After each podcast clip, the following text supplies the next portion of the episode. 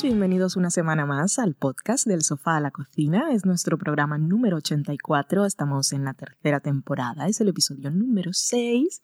Este es un programa en el que semanalmente os invitamos a casa para hablar un poco de series, catamos películas, recomendamos algún programa de cocina o preparamos una receta y luego en la sobremesa hablamos de todas las cosas que dicen los demás. Es un poco el cotilleo.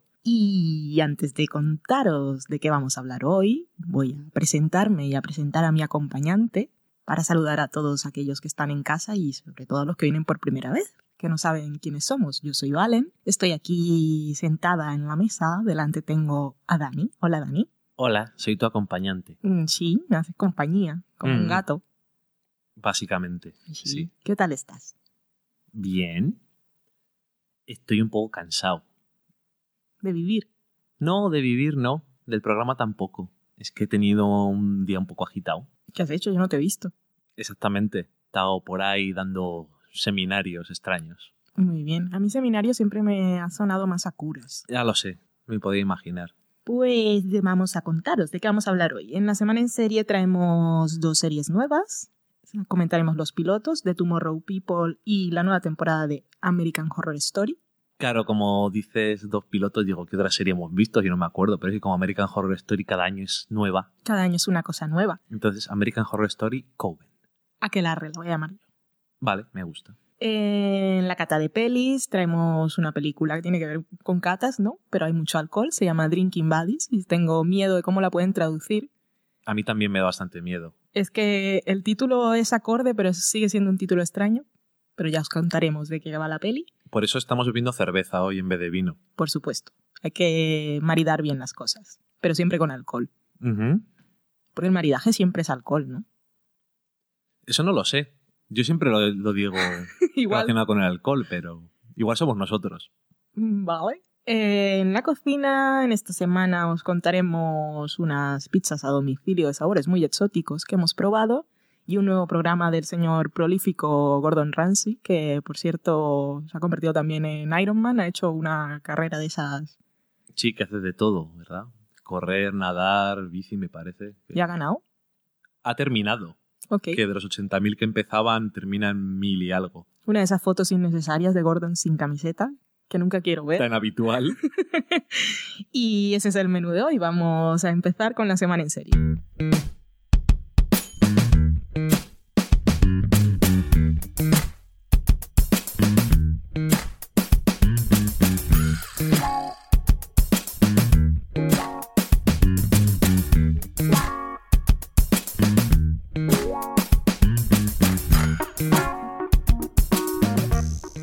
Empezamos la semana en serie con una nueva serie de la CW, el canal de los chicos sin camiseta y las chicas muy guapas. Se llama The Tomorrow People.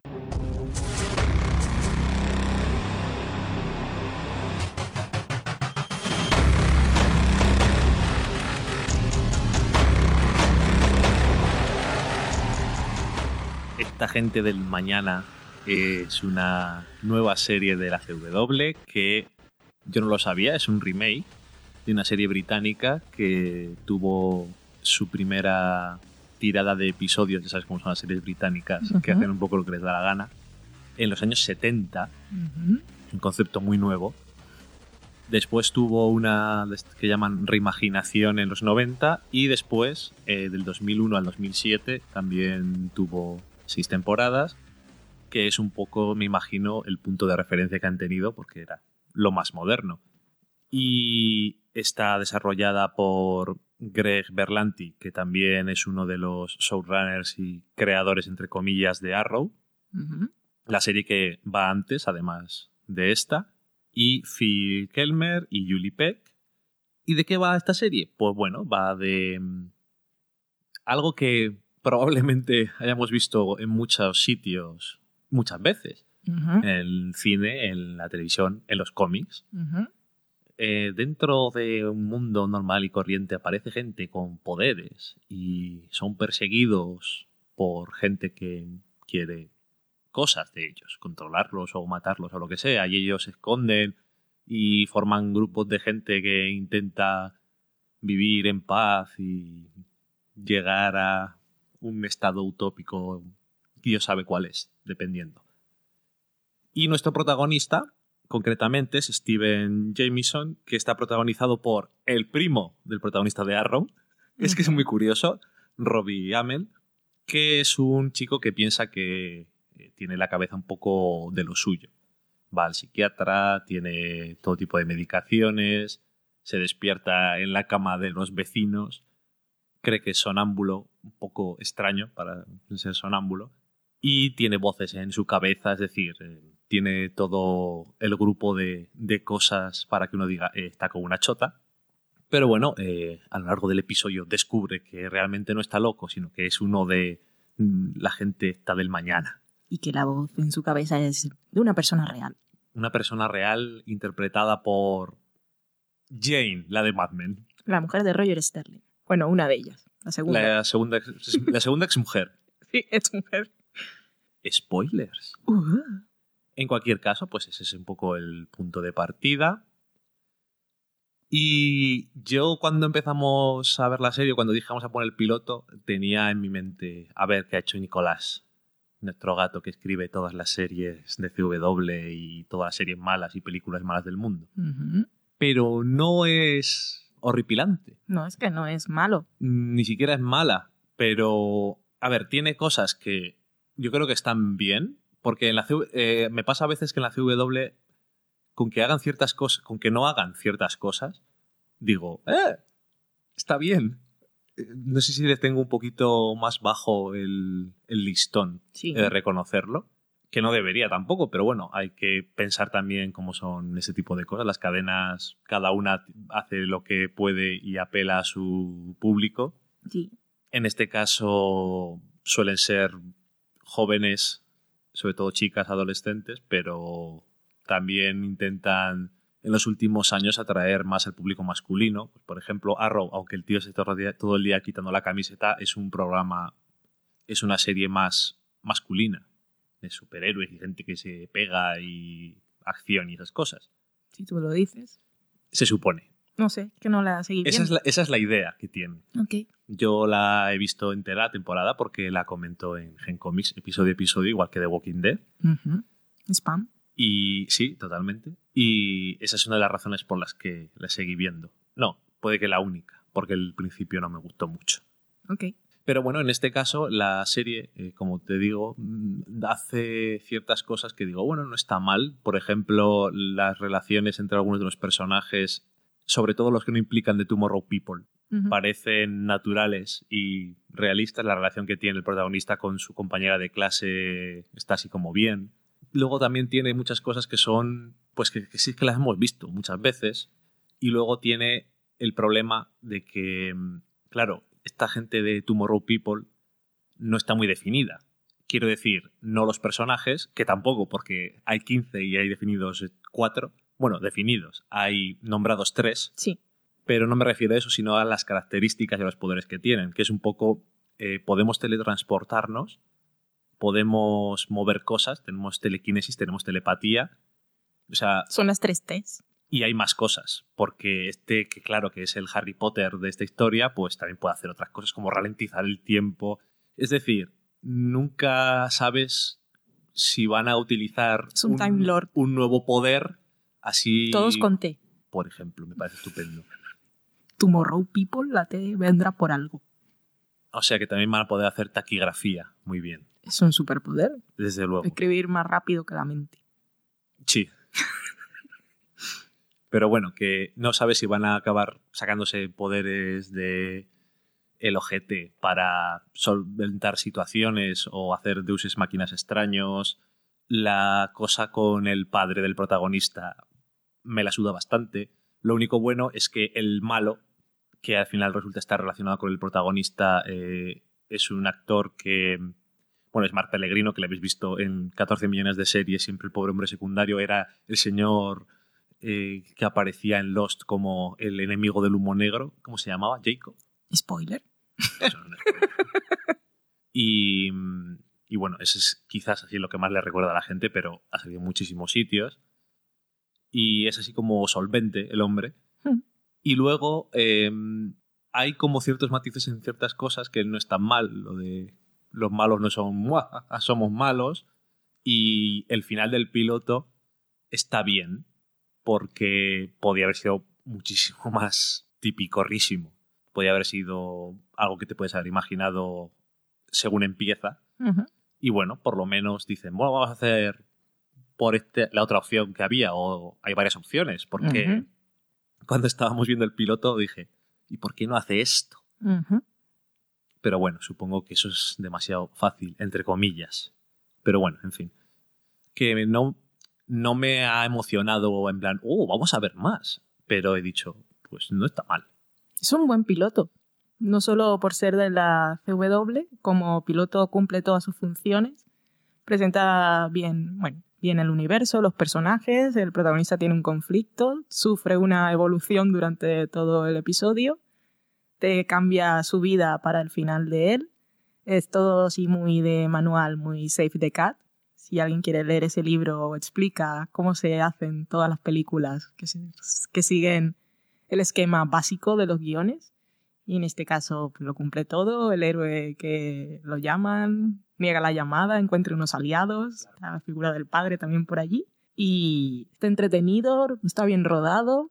Sí, Eso lo, nadie puede echarse para atrás. Si sabes lo que es la CW, el tipo de programas que hacen y el tipo de temáticas que tratan.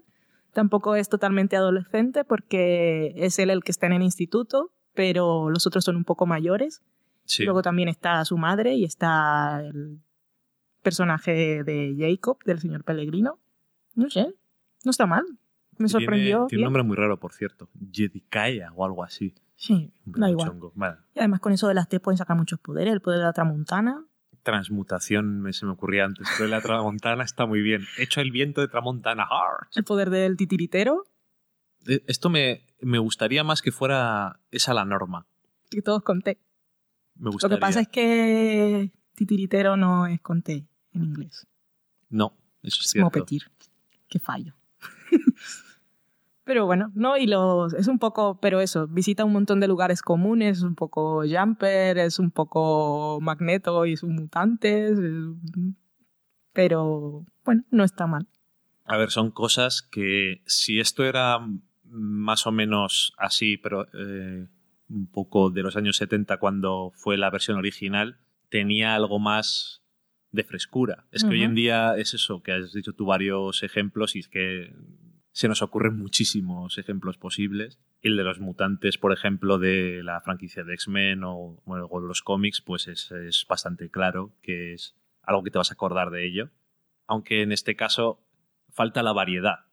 Hubiera sido curioso también que no Tomorrow People fueran más variados, pero supongo que la idea es que es una evolución del ser humano, pero todos son la misma especie de una forma más uniforme. No sé. Mm.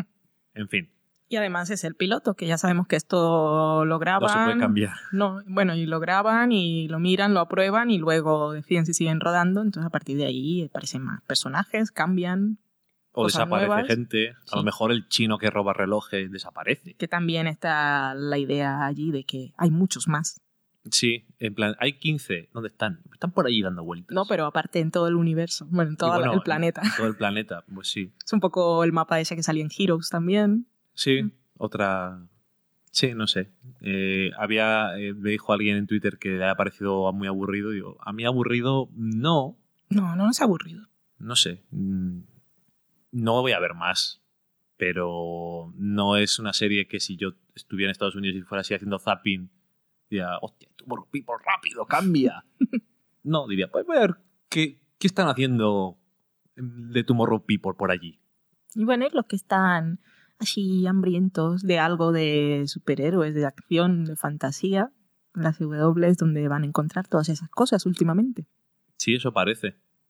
Como veremos con el estreno de la semana que viene, Rain, eso es todo eso que has dicho y más. Sí, y se me olvidó ponerlo en Facebook, pero Nico hizo un vídeo en el que resume, o lo puse, al final no me acuerdo. Lo puso Nico en su Lo Facebook. puso, ah, sí, cierto. Eh, resume en un vídeo de 30 segundos toda la historia de la reina, esta que ya no me acuerdo cómo se llama, de Rein. Para que lleguen todos ya sabiendo lo que pasa y puedan hacer sus historias que no tienen nada que ver con lo que ha ocurrido en realidad. Exactamente, porque supongo que de eso se trata. No sé quién verá esa serie diciendo, oye, que mm, esto no pasó, que es que no, no van a intentar hacer un argumento que sea basado en la realidad. Pues si consiguen que los jovencillos americanos puedan discutir eso, es que están haciendo algo muy bien. No, no, decía los críticos. los Vamos, hombre. Ok, pues dejamos la CW y nos vamos a la otra serie de la que os vamos a hablar hoy, que es American Horror Story. Aquilarre. ¡Eso es mío! Coven.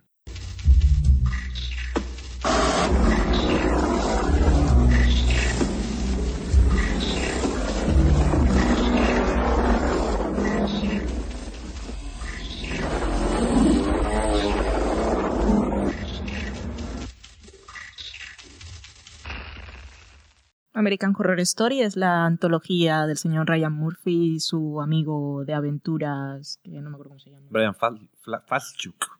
O Jeff- Falchuk. Es que es un nombre, un apellido complicado de memorizar y pronunciar. Como ya sabéis, cada temporada es un universo nuevo, siempre una antología del terror. En la primera tuvimos Casas Encantadas y otras cosas Y más. otras cosas. En la segunda tuvimos también muchísimas cosas, incluyendo extraterrestres, experimentos nazis y demás.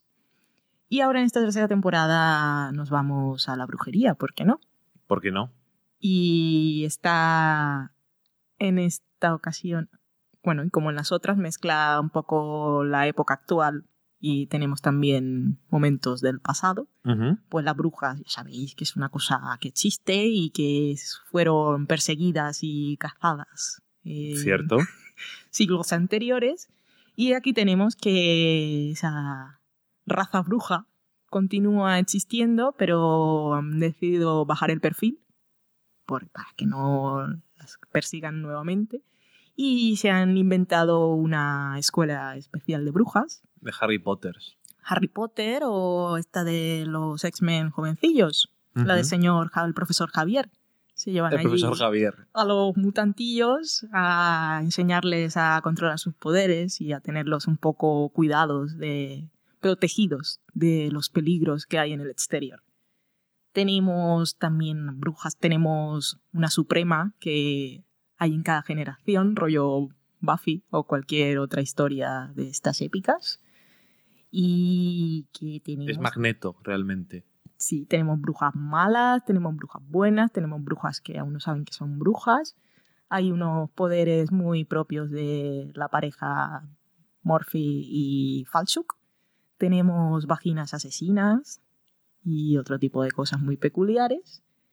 Tenemos también imágenes del pasado. Tenemos esclavitud, tenemos gente que roba la juventud de- otros. Tenemos a, a Kathy Bates, Kathy Bates, todo loca. muy loca. eh, que leí por ahí que Kathy Bates le mandó un WhatsApp a, a Jessica Lang cuando vio la primera temporada. Dijo, "Uh, esto me gusta mucho. Y Jessica se lo dijo a Ryan. Y Ryan, que está siempre haciendo muchas cosas, dijo, esto me lo guardo aquí, es información importante, a ver cuándo la puedo utilizar. Y luego dijo, "Bah, esta tercera temporada, la voy a invitar. Entonces le dijo, le presentó el papel más o menos, y ella le dijo, "Uf, no sé, volver ahora a la tele otra vez y esto, me lo voy a pensar. Y a la hora lo llamó y le dijo, sí, lo quiero, lo quiero.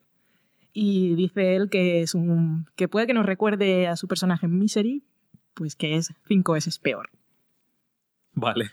Y Socorro. eso, tenemos en esta serie aquí compartiendo plano y aventuras a, a Kathy Bates y Jessica Lang, que eso no lo pueden decir muchas series. No, no, no puede ser ninguna. Así que no está mal, como siempre el episodio está muy bien rodado y experimentan y juegan con la cámara, con planos cenitales y se ve que se gastan el dinero y esto, las brujas y los taconazos es algo que se presta para esto. Jessica se ve muy cómoda con esos tacones, cada vez que la veo caminar digo, ¿cómo puedes? Ya no solo porque sea una mujer hecha y derecha, sino que son unos tacones bastante imposibles, pero es bruja. Eso debe de ser uno de sus poderes. es magia. Y eso, hemos visto el primer episodio y es un poco menos enloquecido que lo que hemos visto en las otras temporadas. Por lo menos en el primer episodio. En el claro, primero. hay espacio para. Sí.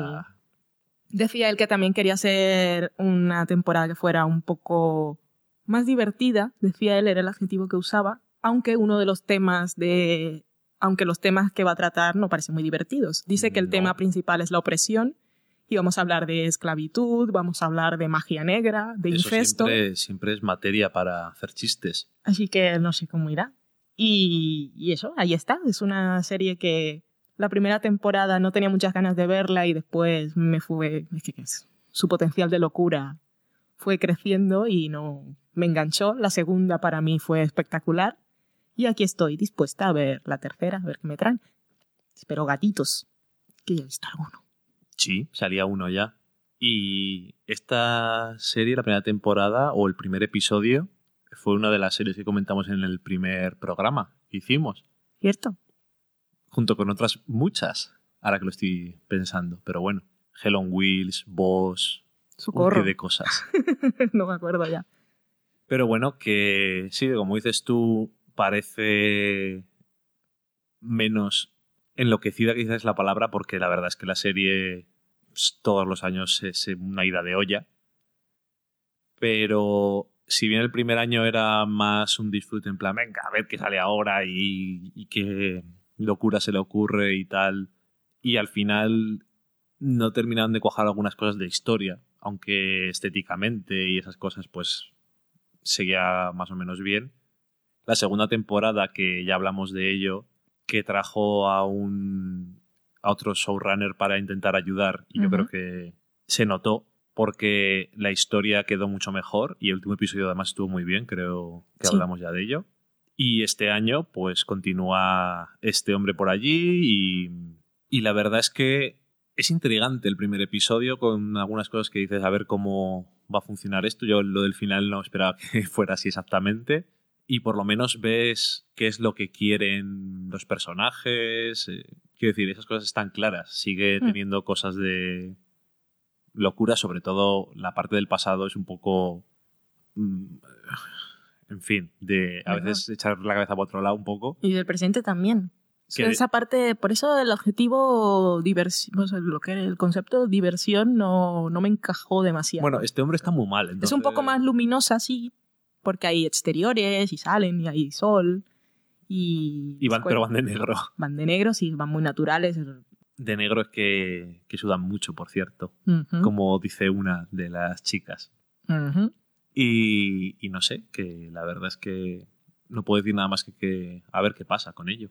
Porque a estas alturas de American Horror Story, después de dos temporadas, más o menos he aprendido a sentarme a verla y disfrutarla siempre con sus cosas que tiene y decir, venga, a ver qué, qué se te ocurre después, a ver qué quieres meter, pero con ganas, la verdad. Sí, yo entregada al delirio siempre con esta serie. Sí, es una de las. Bueno, es una de las pocas series que, que la veo en plan, venga, vamos a ver qué, qué me traes, a ver qué se te va la pinza. Y ya en algunos momentos de la primera temporada lo consideré que eran unas cosas de esas de placer culpable, pero que podían llamar, aunque nosotros realmente no tenemos de eso porque no nos gusta mucho perder el tiempo. Mm. Pero luego la verdad es que sí que han ido ganando un poco a la hora de, de pensar en la historia. Yo creo que sobre todo es porque la primera temporada, me da igual lo que digan, no sabían que iba a ser una serie de miniseries. Esto mentira. Y querían hacer más porque no está tan bien pensada. Y la segunda se nota más. Mm. No, sobre todo es que a mí la realización de esta serie me impresiona siempre y me gusta y la disfruto mucho. No puede encajarse en placer culpable nunca. Y te marean cuando te quieren marear. Sí, tiene mucha clase y tiene muy claro lo que quiere hacerte sentir siempre con la cámara. Cada episodio, pues hay unos que son súper opresivos. Cierto. Así que ahí tenemos las series que hemos visto esta semana, recomendaciones, sí, cada uno de acuerdo a sus gustos, que ya somos todos mayores y sabemos lo que nos gusta y lo que no. Y el tiempo del que disponemos, ahí las tenéis para vosotros. Y esta semana no vamos a hacer seguimiento de Homeland y de The Good Wife. No hemos visto el de Homeland aún, el de The Good Wife sí. Y los que lo habéis visto sabéis que ha sido espectacular. No vamos a comentar nada de la trama, pero a mí me encantó, me encantó, me encantó. Este año de Good Wife está, volvi- está volviéndonos muy locos. Está, está muy bien todo, todas las historias que eligen y cómo están haciendo el paralelo de conflictos de los personajes con los casos que están tratando y todo el caos que están armando y cómo se ve cómo está cociéndose algo que va a explotar muy pronto, eh, Juliana Margolis está espectacular. Están, sí, yo decía que la temporada pasada era la de Alicia, está aún más, está brillando un montón y estoy muy contenta. Ya quiero semana a semana mi dosis de The Good Wife, que la gente que no la ve son unos haters y además son muy tontos porque ellos se lo pierden y los que la vemos pues sabemos que es un disfrute, es un placer. Y de Homeland no hemos visto el episodio, pero nos da miedo que nos han dicho algo en Twitter. Esta semana el episodio ha sido como un episodio de Prison Break, digo, socorro. Yo además que esa temporada ya no la vi, así que no sé a qué se refiere. Mm, es, el tono es suficiente. Ok, pues ya la veré y sacaré mis propias conclusiones. Dejamos la semana en serie y nos vamos a la cata de pelis.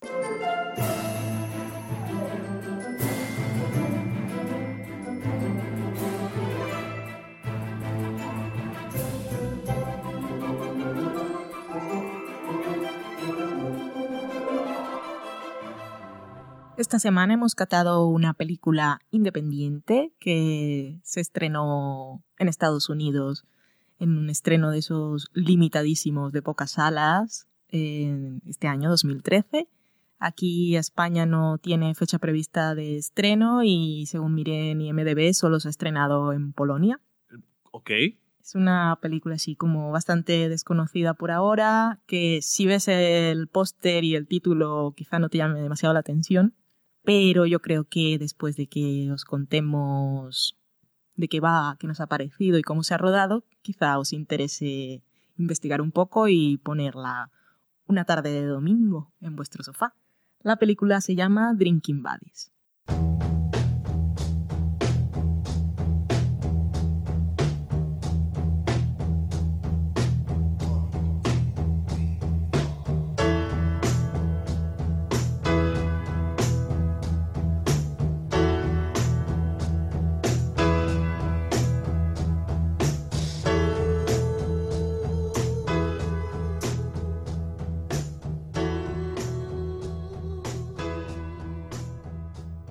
Drinking Buddies es una peli que descubrí por un podcast, aunque luego digamos que no valen para nada los podcasts.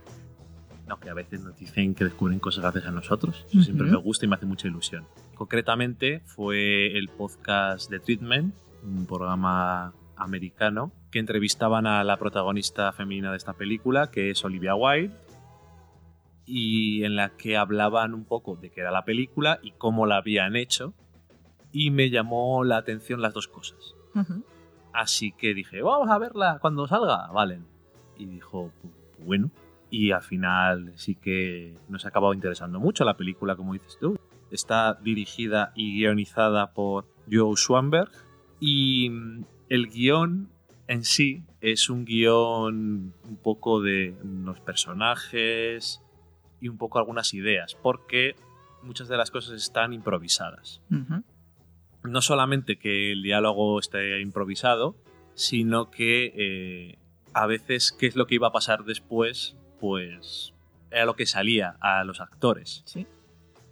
Y después eh, la película realmente nace en la sala de montaje cuando el señor Schwanberg se pone a decir, a ver, voy a coger estas 200 horas de película que tengo aquí y voy a hacer una película. Voy a montar la historia que me apetezca según todo lo que hemos grabado, todas las posibilidades que tengo. Y la queda muy bien, la verdad. Eh, como digo, la está protagonizada por Olivia Wilde y también está protagonizada por Jake Johnson, que así de primeras no me sonaba y luego me di cuenta que es uno de los protagonistas de New Girl. Lo que pasa está con super barba y no le conocía. Tiene una, una barba de como el... ¿Cómo se llama? El el de Hanover, que tiene un apellido largo. Generación X. Ese, de ese estilo. Le tapa toda la cara. Sí. Pero. Iba con gorra encima, entonces. Sí, una gorra que le tapa los ojos. Pero los cuatro actores, si no los dices ahora, yo creo que ya por eso puede atraer a mucha gente. Bueno, pues aparte de Olivia Wilde y Jake Johnson, tenemos a Ron Livingston, que es el típico actor que dice: Este me suena de. Y luego también la otra protagonista femenina es Anna Kendrick, que también os sonará seguro de muchas películas, pues de Up in the Air. También salía en la película de Scott Pilgrim. Y en, bueno, y muchas más películas. ¿Y de qué va la película? Bueno, pues va de una destilería de cerveza, iba a decir una fábrica de cerveza, creo que no es la palabra, pero bueno, en la que trabajan el personaje de Olivia Wilde, que es Kate, y Luke, que es el personaje de Jake Johnson. Ella es un poco encargada de hacer diferentes eventos, eh, compra y venta, está todo el día hablando por teléfono con gente y vender la cerveza que están haciendo allí. Y Luke es uno de los encargados de hacer la cerveza, uno de la gente que trabaja dentro de la destilería. Y cada uno de ellos, pues, tiene su pareja. Kate tiene su novio, que es Chris, que no llevan mucho tiempo juntos. Y Luke está con Jill, que ya llevan mucho tiempo juntos. Tienen en su mente eso de a ver cuándo nos vamos a casar. Y bueno, la verdad es que ¿de qué va la película? Pues va de que Luke y Kate son muy amigos y pasan cosas en su vida. Ya está, es que tampoco quiero decir nada más. Y, y bueno, pues es que es eso. Parece complicado venderla, pero en la entrevista que yo oí decían spoilers Sí, totalmente. y no me apetece. Entonces, em, básicamente, digamos que va de diferentes relaciones entre personas de sexo opuesto o entre personas que se pueden, atra- que se pueden atraer. No tiempo que sea de sexo opuesto, pero bueno, en este caso sí. Y diferentes formas de ver la vida, supongo, y la amistad y las relaciones y todas estas cosas. Y la verdad es que me gustó mucho, me gustó muchísimo la película. Pero toda la película entera me hacía estar como incómodo continuamente. Pero incómodo por la sensación que te producía o sentimientos o incómodo por que las situaciones de la película te hacían sentir incómodo. Porque las situaciones de la película en sí no son como, ah, esto es como, como The Office, que te hace sentir incómodo. No se trata de eso, sino las situaciones emocionales de los personajes, en el buen sentido, me hacían sentir incómodo. Es Sobre que- todo que te hacía... La película hace que te intentes, que, eh, queriendo o no, hace como que te vas a ir metiendo ahí, identificándote con alguno de los personajes en algún momento de tu vida o, o no pero que te acabas metiendo en alguno de los personajes y sufres las cosas que están en silencio. Y las cosas que están en el aire y entonces te sientes como "Ey, pero, ey, eh". si puedo meterme ahí y hacer así venga sabes ese tipo de Como quiero beberme una cerveza con vosotros y explicaros algunas cosas. exactamente Que eso que no, que no sacáis, yo lo veo. Os lo sí cuento. pero eso con todos los personajes y además todos los personajes eh, que tienen creo que los cuatro protagonistas tienen una forma de ver la vida y las relaciones completamente diferente. Y todo y no hay ninguno que digas "Joder, que mala persona puedes estar más de acuerdo o menos de acuerdo con lo que hacen algunos de esos personajes pero todos parecen reales.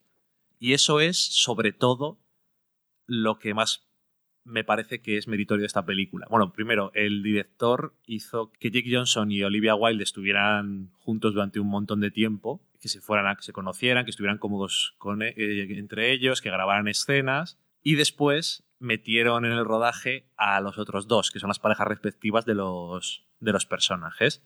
La idea era que ellos se notara que tenían muchísima química Hoy sí se nota. y se nota un montón. Y además, sabiendo que está improvisado, es como más natural todavía. Claro, incluso sin que lo sepas, la Hmm. sensación que te transmite Sí, sí. es como de naturalidad, como si estuviera de verdad pasando de- delante tuyo. Y eso, que no solamente eh, la- todo parece real, sino que además eso, las relaciones entre los personajes se notan tan naturales y tan reales que te hace sufrir más o te hace meterte más dentro de la película y esa sensación de incomodidad pues se aumenta un poco porque es como es que como si estoy viendo a dos que conozco en un bar haciendo no sé qué y me, parece- me apetece ir y decir pero qué hacéis Sí. o para qué haces esto o tú eres tonto o tú eres tonta a todos los personajes además. Ujú. Sí, es una película, es muy fresca y claro, esa es que, no sé qué más decir, es que se ve todo muy natural, muy fluido, muy, muy orgánico, muy espontáneo y no tiene nada que ver con que haya sido improvisado, sino que los diálogos, las situaciones, no hay nada forzado, nada extraño. Es como, como ver mm, que has llegado a la vida de esos personajes y los estás viendo y la película en sí es, la vida es muy simple y también es muy complicada y cómo la complicamos nosotros mismos porque no sabemos lo que queremos o no queremos saber lo que queremos o no queremos ponernos a pensar en ello. O no queremos actuar conforme a lo que queremos. Es un poco para mí como, como la, versión del siglo XXI de, cuando Harry encontró a Sally. Es esa idea de pueden ser personas del sexo opuesto o personas del mismo sexo que podrían estar destinados a ser pareja. Pueden ser simplemente amigos o no. ¿Qué implica? Queremos que sean amigos, queremos que den un paso más. ¿Quieren ser amigos? Quieren, quieren ellos. Y es que algo que tiene, que nos muestra claramente la película es que ellos son muy amigos y que tienen, sobre todo esa, te transmite una sensación de, de esa intimidad natural. Y de complicidad. Sí, pero cuando es, la intimidad es tan, tan íntima, tan natural que, que la cercanía de los cuerpos y del estar siempre juntos, que parece que no debería llevar a nada más, que es algo que, que... O todo lo contrario. O todo lo contrario, y es eso, es el, supongo que es la misma duda que tienen ellos y te lo transmite todo el tiempo. Los diálogos están muy bien, la, cámara está muy bien, que he visto luego que es el director de fotografía de Bestias del Sur Salvaje. Un fichaje importante la película. Sí. Pero es una cámara que no es nada intrusiva, que mm, sigue a los personajes, claro, aunque además está improvisado. Muchas veces, sí, muchas veces se queda en su cara y ellos están haciendo cosas con las manos y no lo ves, pero eso no nos importa y, tiene unos momentos de silencios incómodos, pero son silencios que los ves que son naturales y tiene mucho encanto. Es como la gente, que no es una película que a mí me gustó mucho, pero sería del estilo, la gente que le gustó Your Sister Sister, es un rollo de este tipo de películas. Ok, pues eh, ahora que he sacado esa película, es que me acuerdo que en la que ya salía una cabaña en un sitio y aquí eh, también aparece. Es como un escenario común de películas indie que las encasillamos en el género comedia romántica, pero mucho comedia no es.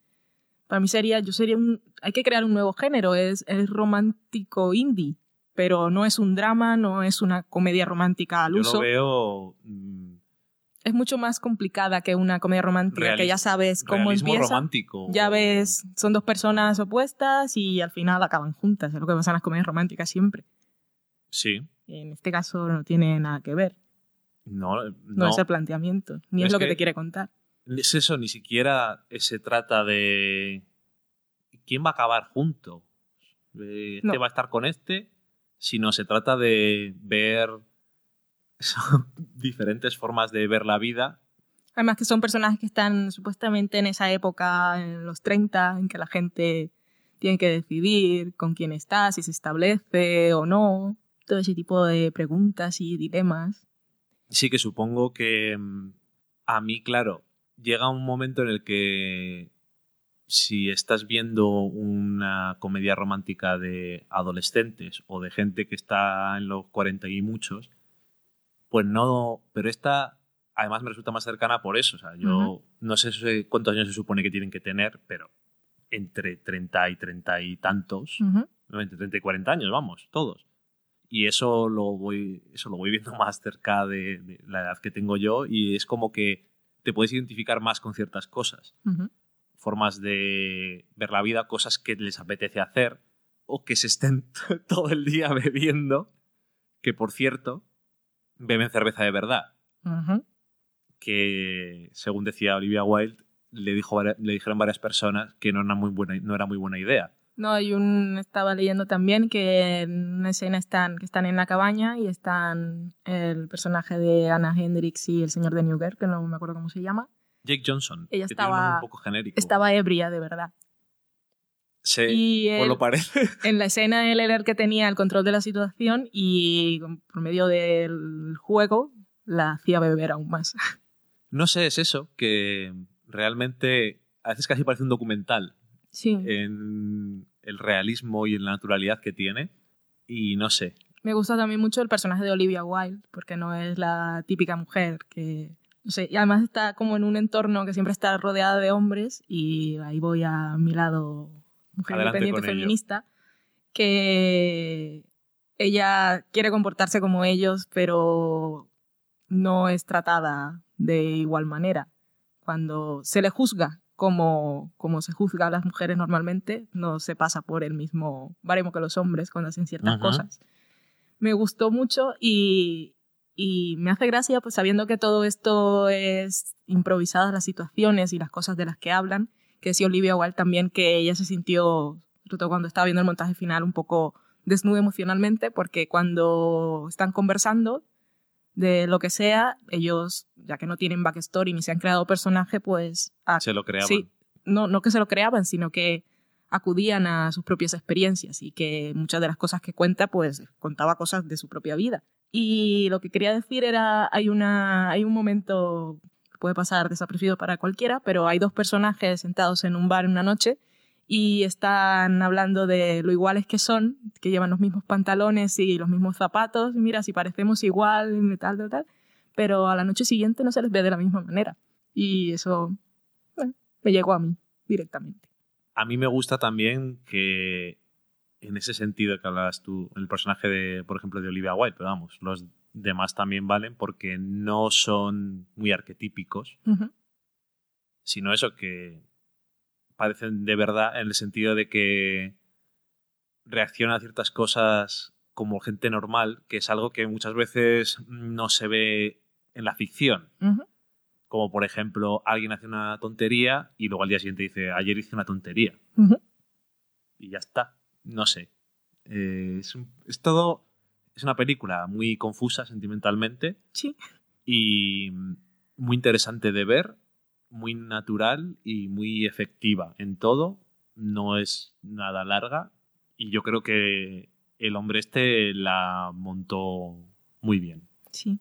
porque la yo creo que cuenta realmente cuenta realmente una historia de verdad y el final el final te hace desear ver más Sí. en plan pero entonces qué van a hacer al final entonces, entonces qué va a pasar luego y dices "¿Qué?".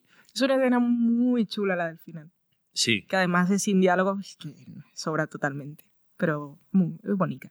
sí pero que eso que cuando termina la peli dices ay se ha acabado y realmente dices ¿y qué ha pasado con Mm. este claro y luego dices hostia que no son de verdad Ya.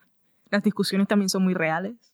Sí, lo, lo cual es que son más efectivas también. Sí. Y había muchos momentos en los que realmente no sabías qué iban a hacer los personajes. Hay otro momento en el que hay un personaje dormido y el otro se da cuenta que está dormido y mientras está, cómo está rodado me gusta porque siempre la cámara igual la estaba siguiendo porque no sabía qué iba, qué iba a hacer y yo no sabía si le iba a poner una manta encima al otro, si se iba a sentar en una silla a mirar, si se iba a quitar la ropa y a ponerse en la cama y estaba todo el tiempo pensando qué va, qué va a hacer, no lo sé.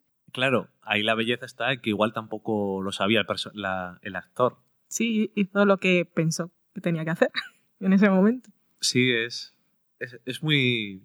Es muy. No solo in- interesante de ver, sino que en algunas cosas es muy, es muy refrescante y no sé. La verdad es que me, me gusta un montón. Mm. Y esperaba, me, me interesaba. Digo, esto tiene pinta de que es de esas cosas que le gustan a Valen y tal. Vamos a, vamos a echarle un ojo. Y luego al final me gustó más de lo que esperaba. Y es cortita, o sea, tiene la duración estándar de las pelis buenas, unos 90 minutos más o menos. Las pelis buenas. Y eso, yo la recomiendo mucho. Sí, y probablemente hay mucha gente que no se pare ni siquiera a decir, ah, voy a ver esta película. Y es lo que decía del título, es que son, son colegas de beber, lo que pasa es que podía haber sido otro, pero el título no está mal, lo que pasa es que ves el título y ves el póster, cuatro ahí sentados, y son colegas de, de bebercio, y entonces, no sé, igual no me interesa mucho ver esta película. No de hecho, si no hubiera sido por la entrevista esa con Olivia Wilde, no, igual no, No, la había visto nunca. Así que muchas gracias al podcast de Treatment, muchas gracias a ti porque yo no lo había escuchado aún, Ujú. Y la cata de pelis de esta semana ha sido Cortesía de Elvis Mitchell. y de las cervezas. Dejamos la cata de pelis y nos vamos a la cocina.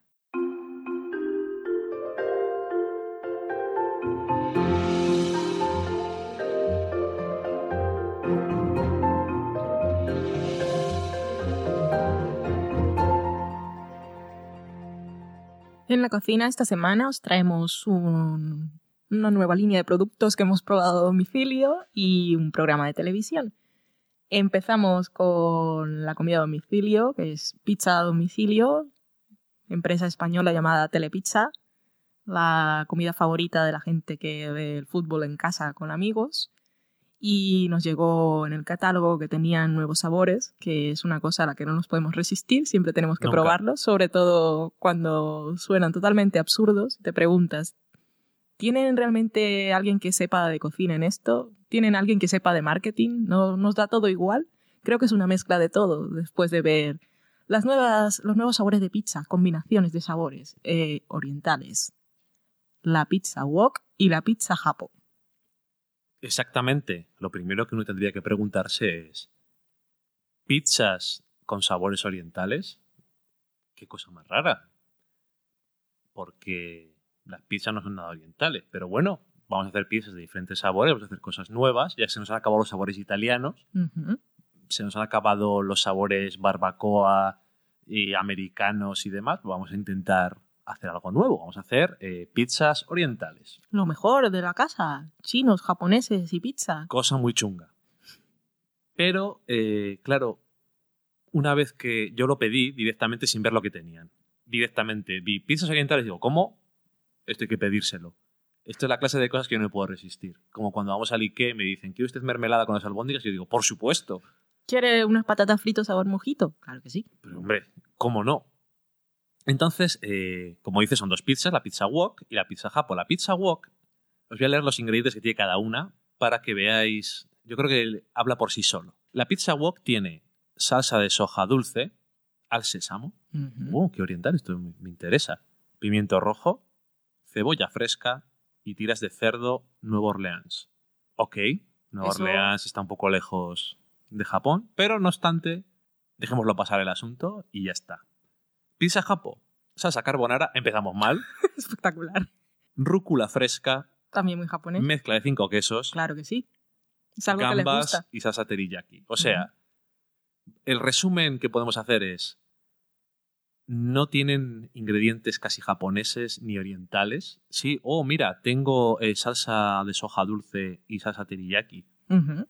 Mm, no es suficiente. Pero después está a probarlas. Dice, bueno, a ver si es que resulta que la salsa carbonara es una cosa que pega muy bien con los sabores japoneses. Claro que sí. Algo que nadie diría. Y entonces te llegan las pizzas y dices, a ver cómo saben. Vale, primero, no están malas. Te las puedes pedir como cuando te pides cualquier otra cosa. No te voy a decir, no, no te las compres, están horribles. Pero no te las compres porque sean orientales. Porque es que no saben nada oriental. Si haces una pizza oriental y tienes salsa teriyaki y otra tienes salsa soja dulce al sésamo, que parezca pero es que la, la de wok aún podría tener sabor a verduras hechas al wok. Saber a soja, pero no, sabe a una pizza con pimientos y cebolla. Y, la, otra, sabe a una pizza con mucho queso y un par de gambas. Es que queso no es tiene un montón de queso. Claro, la pizza, dices tú, la pizza tiene queso. Es que eso es una cosa que es la base. La margarita no. Bueno, claro, pero la margarita es una aberración pero podrían haber hecho una margarita. Sí, eso es cierto. Podrían haber hecho base margarita y después empezar a poner los ingredientes, pero bueno. Imagínate que hubiera tenido salsa de tomate y queso ahí de base, que eso no es que sea el caso, pero bueno. ¿Por qué añades otros cinco quesos? Si eso no tiene nada que ver con Japón. y aparte de quesos, carbonara. Es que eso en mi cabeza no computa, no entiendo. El que se le ocurrió esto, ¿qué dijo? ¿Qué, ingredientes tenemos ya? ¿Qué nos sobra? pues carbonara no está sobrando últimamente mucho. Uy, esto es japonés a tope. ¿No dicen siempre que la pasta la trajo Marco Polo de Oriente? Pues ya está hecho el día. A la carbonara también. Claro que sí. Esto es uno más uno, dos. Uno más uno son siete en este caso, parece. Que era, fue el mismo creativo. Sí. Estoy haciendo alusión, para los que no sepan, a una sintonía de una serie muy ridícula. La serie y la sintonía, uno más uno son siete. Yo, yo recuerdo haber, haber querido ver la serie, porque en esa época trabajaba en una productora, y me había dicho mi jefe, tienes que ver cosas españolas para cuando hagamos los castings. Y esa serie estaba famosa y encendí y comenzó, uno más uno son siete. Y yo, yo, no, yo no pienso ver esto. Apagar. Socorro. Bueno, Telepizza, ahí tenéis los nuevos sabores, la gente que esté en España si lo quiere probar o no. Yo diría directamente no. No, porque no saben. Sí, o la dan gratis, una de esas promociones, cuando vean que no, que somos los únicos nosotros que le hemos pedido. Probablemente la quiten. A ver, nosotros la, la Igual la pedimos regalan. en una oferta que valía cada mediana 7,95, que no es caro comparado con los otros precios que tiene Telepizza, por lo tanto lo probamos por eso.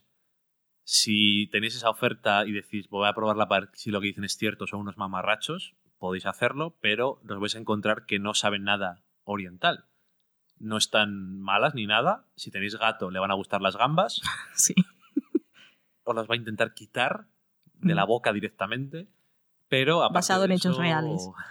Aparte de eso, no hay nada que digas ¿por qué existe esto? No sabe diferente de las otras pizzas que tienes. Mm. Por lo tanto, es nombre. Cuando probamos la pizza burgalesa, que creo que hablamos de ella, que tenía morcilla y, y pimiento y tal, digo, bueno, es que la morcilla, es que es imposible que no sepa morcilla. Aunque Por- fuera muy mal.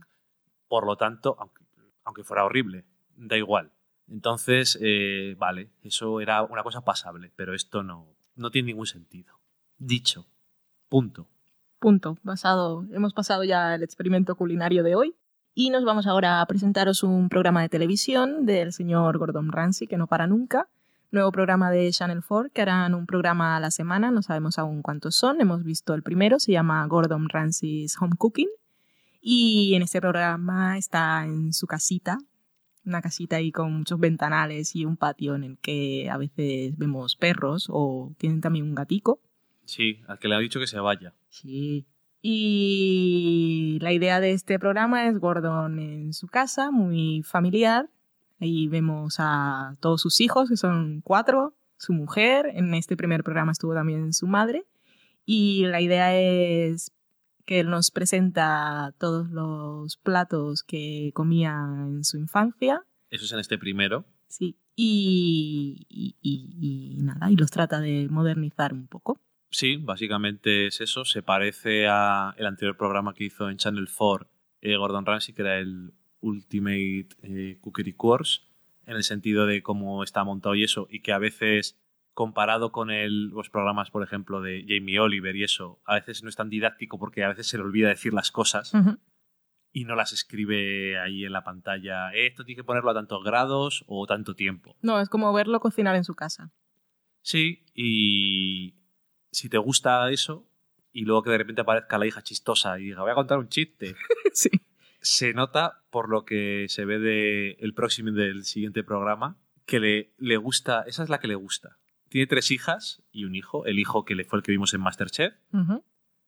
Eh, una de las hijas no sale más que cenando y tal, y dice, también no me interesa. La otra aparece por allí y tal, no tiene ningún problema. Y luego tiene una que es la hija chistosa. Sí. Es que se la ve que la, que apetece salir. Y es, es- me hace mucha gracia esa mujer. En, en el próximo programa va a hacer una comida para grupo de amigos y que verlo cocinar, bueno, es que a mí me gustan los programas de cocina bien hechos, ver a la gente cocinando, ver comida apetitosa, y gente que se lo pasa bien. Está montado y editado un poco también, teniendo en cuenta cómo es Ramsey, que es una persona muy energética, pero este es un poco más tranquilo que otros programas que suele hacer, es un poco más relajado. Y luego, claro, está la madre por allí para decirle, esto no se hace ahí. Qué bueno. O prueba esto, mamá. "Eh, Esto está malísimo. Está muy malo. Pero esto ya se va a ir luego el vino. Esto está muy malo. Esto no es lo que yo te he enseñado. Así no era el plato que yo hacía cuando eras pequeño. No has aprendido nada. La madre que, por cierto, también la pudiste ver en Masterchef. Pero bueno, ahí está. Todo programa de cocina para los que os guste. Ver este tipo de cosas está muy bien, siempre están bien. Y dejamos la cocina, ponemos una promo y nos vamos a la sobremesa, que es lo que toca después de comer. Yo soy Ted Mosby. Yo soy Verónica Mars. Soy Sheldon Cooper. A veces yo soy Claire Dunphy. Pero yo soy Dumacae y soy teleadicta. Si tú también vives las series y como nosotros eres un teleadicto, escúchanos en teleadictospodcast.blogspot.com. Te esperamos.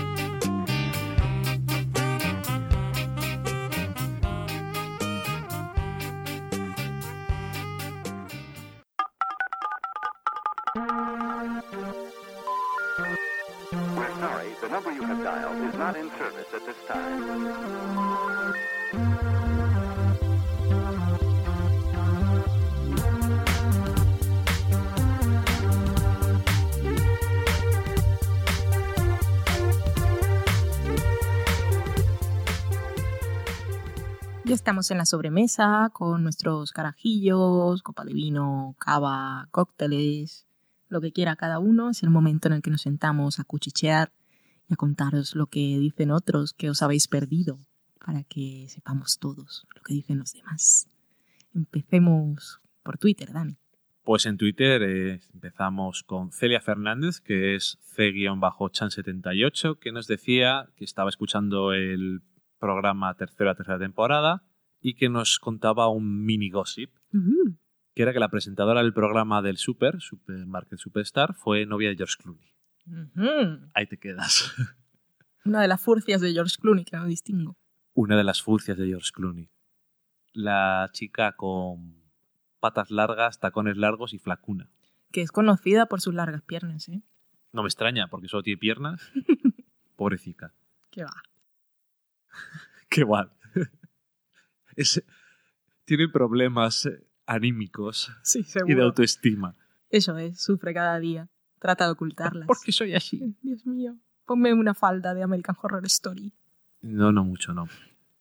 Carmen Moreno, que es Carmenia Moreno en Twitter, decía que gracias de su parte y de la de Miguel Vesta a nosotros por publicarle su reportaje íntegro, que era muy extenso y no habíamos cortado nada. Por supuesto que no, porque bueno, lo que nos mandáis lo dejamos entero. Eso, y que claro, cuando llegas al final ya después de estar montando todo el programa, dices, esto no lo monto. Fueron nuestros reporteros de las jornadas de podcasting del programa pasado. Y además eh, se oía muy bien, lo digo por si algún día tenéis dudas de si volver a grabar así, ya lo escuchasteis, pero se oye estupendamente, o sea que sin ningún problema podéis seguir haciéndolo. Después tenemos a Daniel Roca, que decía que a él sí que le había gustado Hello Ladies, socorro. Tocayo, ¿qué te pasa? ¿Le ha gustado? Déjalo. Eso sí, sabía exactamente qué iba a ver. Bueno, eso es muy cierto. Que nuestro punto de vista sobre Breaking Bad dice que igual no es el más objetivo, pero que sí que es el más documentado. Es que hemos tragado mucha información de Breaking Bad. Después de cada episodio, el podcast Breaking Bad Insider, el Talking Bad. Sí, duraba el doble. O más que leche. Si escuchábamos más cosas de Breaking Bad después del episodio que lo que duraba el episodio. Sí, sí. Nos decía también que habían estado Carmenia Moreno y Miguel Vesta muy bien en su debut. O sea, que, que le había gustado. Y los demás decían, ay, gracias. Eh, Miguel Pastor decía que él lo veía un poco ps, pero que se agradecía el ánimo y que seguirían intentándolo. La verdad es que os quedó muy bien. Yo no sé qué, qué leches esperáis de la vida. Con todos los podcasts que escucháis, ¿acaso no sabéis lo que es bien y lo que es mal?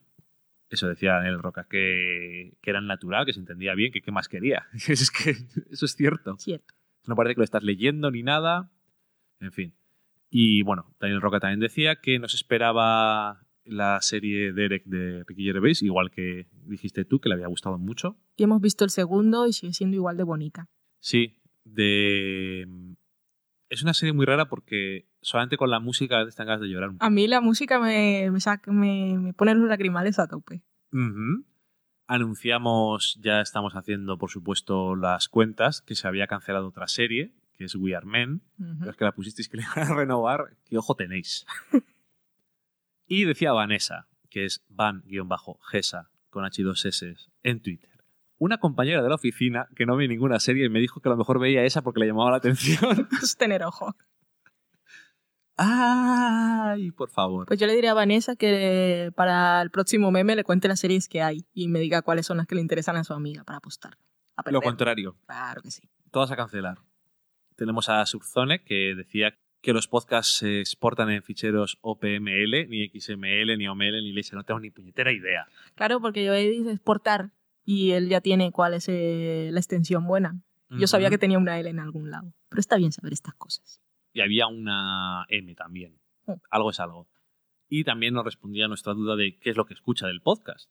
Decía que escucha todo menos las series porque no tiene tiempo para verlas y que lo más interesante sin duda es la sobremesa. Así que está escuchando esto. Y Celia Fernández otra vez decía que ya se ha puesto al día, que acaba de escuchar el programa de la semana pasada, el quinto de la tercera temporada, y que le gustaría mucho ir a la cena esa que vamos a hacer en Madrid, pero que vive en Bilbao, que le viene mal. Un poco mal le viene, sí. Esas cosas que ya dijimos, hay que hacer giras. Sí, David Carretero también nos dijo en Facebook que, que se quería apuntar, pero no estaba en Madrid. No, llegaba el domingo, me parece. Tenemos a Alexandre V. Vázquez, que es Alexandre de Red. Decía que de Crazy Ones no le convencían mucho todos los actores, no solamente Robin Williams, y que mención especial para Michelle Gellar, tras los comentarios que hicimos nosotros, en el sentido negativo, supongo. No me extraña. Nos hizo más gracia la entrevista que vimos el otro día con Craig Ferguson, que sabemos que no tiene guion, que el capítulo que vimos de The Crazy Ones, Sí. donde no se supone que ser graciosa, pero es demasiado poco. En fin. Ignacio, que es el señor Pop Taxi, decía que llevaba hora y media escuchando el programa y que le parecía como si hubieran pasado 10 minutos, que estaba muy bien el 303. Ujú. Qué cosas más raras y buenas, nos dice. Y yo fui agradecida en mi comentario y él fue desagradecido. ¿Por qué? No se le pueden decir cosas bonitas al señor ah, sí, porque tú le dijiste, hay muchas gracias, me alegra el día, es lo mejor que me han dicho hoy. Y él te dijo, ¿con qué poco te conformas? Es una cosa que a mí no se me puede decir. Ya no le diré nunca nada más positivo.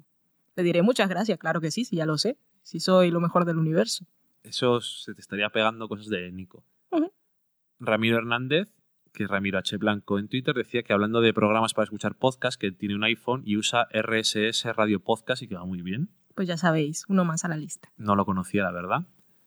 June Duendecilla decía que está disfrutando muchísimo de Masterchef Junior, aunque no le vendría mal unos subtítulos en inglés, y gracias por la recomendación. Estuve buscando, además, digo, voy a si le puedo dar una alegría, pero no. Porque de Top Chef, de Masterchef y así, sí que van saliendo a veces, pero no. A veces tardan, a veces no salen. Esto es muy random. Depende de lo que le apetezca a la gente. El señor Postasio otra vez nos decía que entonces el señor Daniel Roca y él, digo señor porque son señores, somos los escuchas más viejos, en edad me refiero. Exactamente. Parece que sí. De los que comentáis. Sí, Y viejos no diría, son señores. más sabios. Y también nos decía después que le había sorprendido mucho, repetía el último episodio, que aparte del guion habitual, que todavía hemos tenido la sección dedicada a las JPod, Ujú. con los corresponsales, que eran los protagonistas, que eran Carmela Moreno y Miguel Vesta, le había, le había gustado todo mucho. Daniel Roque le decía, sí, somos el decano y el vicedecano, como los de Community, Dean y Vice Dean. Brinstar 8 decía que le había gustado mucho Full Metal Alchemist Brotherhood. Y lo decía, pues sí, me, me alegro que te haya gustado. Y decía, sí, que es que es gracias a nuestra recomendación y a la de un artículo que hizo Adri en Vaya Tele, Ujú. aunque a ella no le gusta el humor. Oh, ¿cómo no? Dice que corta mucho el rollo. ¿Qué va? Hay mucha gente que dice eso y en los comentarios también. A nosotros no nos pasaba eso. Pues a mí era parte importante. Sin eso es que es una serie muy sufrida. Cierto. Después tenemos a María Santoja, María-Santoja en Twitter, que decía que había encontrado un audio de una receta de los pollos hermanos de Breaking Bad, que igual nos molaba probarlo. La escuché. ¿La escuchaste? ¿Y qué? Claro, yo me esperaba. Yo cuando pienso en los pollos de pollos hermanos, me imagino los pollos esos rebo- rebozados. Sí, como de Kentucky Fried Chicken. Exacto. Y esta receta era como unas alitas de pollo a la barbacoa hechas a la brasa. No me sonó muy pollos hermanos. Bueno, no obstante, yo es que no he tenido tiempo, sino a lo mejor un día de estos lo había hecho. Carmen Moreno nos enseñaba una tarta que había estado haciendo esos días, que era de Alice en el País de las Maravillas, con un gatito, Preciosa. Cheshire, por supuesto, y que le había quedado muy chula, la verdad. Una obra de arte. Sí. De esas cosas yo cuando las veo, siempre que vemos algún programa de cosas de pastelería y demás, que te quedas un poco como... Pasa yo, yo con esas tartas siempre me pregunto si saben tan bien cómo se ven. Vale, Eso le pregunto directamente a Carmen, pues son, se ven muy bonitas, pero eso que lleva por fuera, que a mí me parece plastilina, no sé si es solo azúcar y qué sabores lleva dentro. Es como cuando vemos de Next Great Baker que hay demasiado PVC, madera, taladros implicados en la construcción de tartas y nunca... O sea, hay pruebas que sí, pero muchas veces dices, esto no es buen comer. Esto es para una escultura, como esculturas de hielo. Bell, que es Bebbles, en Twitter decía que respecto al final de Breaking Bad estaba de acuerdo contigo, Yujú. Valen, y que le había gustado mucho. Por fin, alguien Sí. que te dice eso. Estoy apartada. Dani Teseido decía que este año no voy a poder ir al día con The Good Wife y Homeland y que lo que más le fastidia es que no podía llevar el día del sofá podcast, o sea, Mira, para la cocina. este lo puedo escuchar completo. ¿Qué, qué suerte tiene? Javier Soares Ruiz, que es adicto al espectáculo, decía que tras escucharnos se asustaba de estar de acuerdo con nosotros en la opinión sobre Top Chef. Asustarte, asustarte tampoco hace falta. Más me asusto yo ¿Por qué? que no esté de acuerdo conmigo. Es muy raro eso. No suele estar de acuerdo contigo en muchas cosas que digamos. Yo creo que en este caso era dema- es- ha sido demasiado universal. Otras veces estamos más nosotros solos en nuestras cosas. Como en Masterchef no estábamos tan apoyados. No. Y eso eh, destacaba él que estaba muy de acuerdo con nosotros, incluso sin haber visto la versión original. Pues imagínate, si tuviese para comparar. Y que sepa, por si acaso, hay eh, canales de estos de TDT y de cable que ponen Top Chef. Está doblado, por si lo queréis ver, os lo digo a todos. Por si queréis ver cómo es la versión original. Ahora mismo realmente no me acuerdo de cuál es la cadena que lo pone, pero puede que Nova incluso lo haya puesto alguna vez. Pero no me acuerdo. Luego tenemos a Ronindo, que es Ronin quien bajo do, que decía que él y su mujer que se apuntaban a la cena que vamos a hacer en Madrid este fin de semana y que nos lo había comentado por ahí por Facebook para ver si queríamos hablar con él. Claro, nuestra cena la está organizando Miguel Vesta. sí, nos está reservando el sitio, que aún no me ha dicho cuál es. Y esa cena, bueno, este fin de semana del 18 al 20 de octubre en Madrid se realiza el Festival de Series, que está organizado por Canal Plus y, bueno, varias cadenas de televisión por cable de aquí de España, que son las que traen las series a territorio nacional. Y son actividades gratuitas, hay talleres, hay proyecciones de episodios, concursos, debates y se montan unos tinglados allí. Mm, veremos, a nosotros nos interesa mucho el laboratorio de Breaking Bad, que ahí podremos ir a hacernos fotos y a llevarnos algún recuerdo. Espero. Y queremos ver también el piloto de Almost Human, que se estrena en noviembre, el 4 de noviembre creo, en Estados Unidos, así que sería primicia. Y bueno, es estar allí con gente de esa, con la que siempre hablas en Twitter de series, pues Ujú. ponerles caras o reencuentros y ese tipo de cosas. Nosotros aprovechamos la fecha para ir a ver Gravity en un cine decente y en versión original en Madrid. Y iremos a estas dos actividades y aprovecharemos para ponerles caras a algunos que han podido o han querido quedar con nosotros en esa cena en la que estará Miguel Vesta, estará Carmenia Moreno, que ya los habéis escuchado, estará Sonia, que es la pareja de Miguel, eh, estará Jesús73, Jesús Herrera, y nuestro amigo Ronindu, que irá con su mujer. También irá una amiga de Miguel, que nos ha dicho que tiene gatito y le hace tartas. Tenemos muchas ganas de conocerla. Iremos a un sitio que dice que es pequeñito, que nos va a gustar mucho, que es muy barato, se come muy bien y estaremos allí bebiendo y hablando. Seremos drinking buddies, como la película. Espero sin líos amorosos luego. Como veis, como hacemos siempre, en este fin de semana nos hacemos el guion para el próximo programa. Por supuesto, tenemos película, tenemos serie y tendremos tenemos cocina.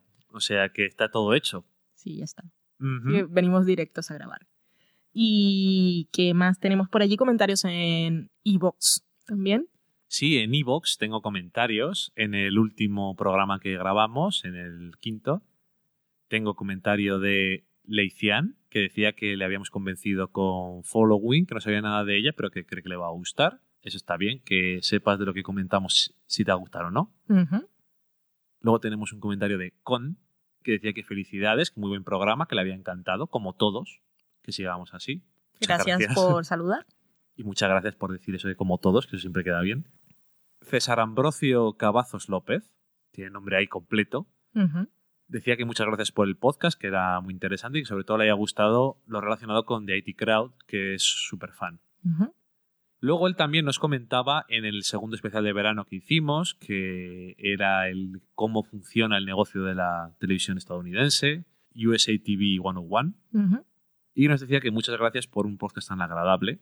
Muchas gracias. Saludos a María. Muy ilustrativo de la industria de televisión americana y que saludos desde Monterrey, en México. Pues, Saludos. Muchos saludos Desde, desde Burgos, España. desde Burgos, España. Un lugar menos conocido a nivel mundial, creo, Sí. por desgracia. Y con eso acabamos ya los comentarios de la sobremesa, ¿no? Ujú. Así que con eso acabamos también el programa, que nos ha quedado cortito hoy, que vamos un poco acelerados porque Dani está cansado y me duele un poco la cabeza, pero creo que aún así en el tono de la voz no se nos ha notado, porque estamos grabando con ganas, solo Pero ahora que ya sí, spoilers. el cerebro no nos da para más. Pero nos lo hemos pasado muy bien, esperamos que vosotros también. Y ya nos vemos la próxima semana en la que os contaremos cosas de toda esta gente a la que le hemos puesto cara. Nos diremos, gustaría, va, esta gente al final hemos conocido, en persona son desagradables. gustaría poneros caras a todos, pero bueno, nunca se sabe. y Nico ha venido ahora a pedirnos cosas. Ya le daremos, ya es hora de atender a Nicolás, el gato guionista. Y nada más. Muchas gracias por haber venido a nuestra casa una semana más. Nos vemos la próxima y que tengáis muy buenos días por delante. Os mando un beso a todos. Adiós. Adiós.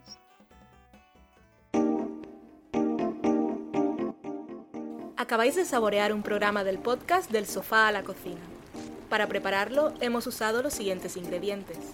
Un Dani, una Valen, un Nico y una licencia Creative Commons, reconocimiento no comercial compartir igual. Cuando tenemos los ingredientes, los picamos muy finos, los dejamos pochando en una sartén y cuando estén caramelizados, los mezclamos con la licencia Creative Commons, que, cuidado, no admite uso comercial de la obra original ni derivadas, que se tienen que distribuir con la misma licencia que la original, siempre citando a los creadores. Después de 10 minutos, condimentamos la mezcla con iTunes, iBooks, Twitter y un poco de Facebook. Si no encontráis las adecuadas en el mercado, buscad el nombre del blog. A continuación, introducimos en el horno y, después de 30 minutos, lo servimos aderezado con música distribuida con licencia Creative Commons a través de Jamendo. Al final del post correspondiente vienen especificadas concretamente. Si tenéis alguna duda con respecto a la receta o a cualquier otra cosa, podéis preguntarnos a través del correo electrónico del sofá a la cocina Buen apetito.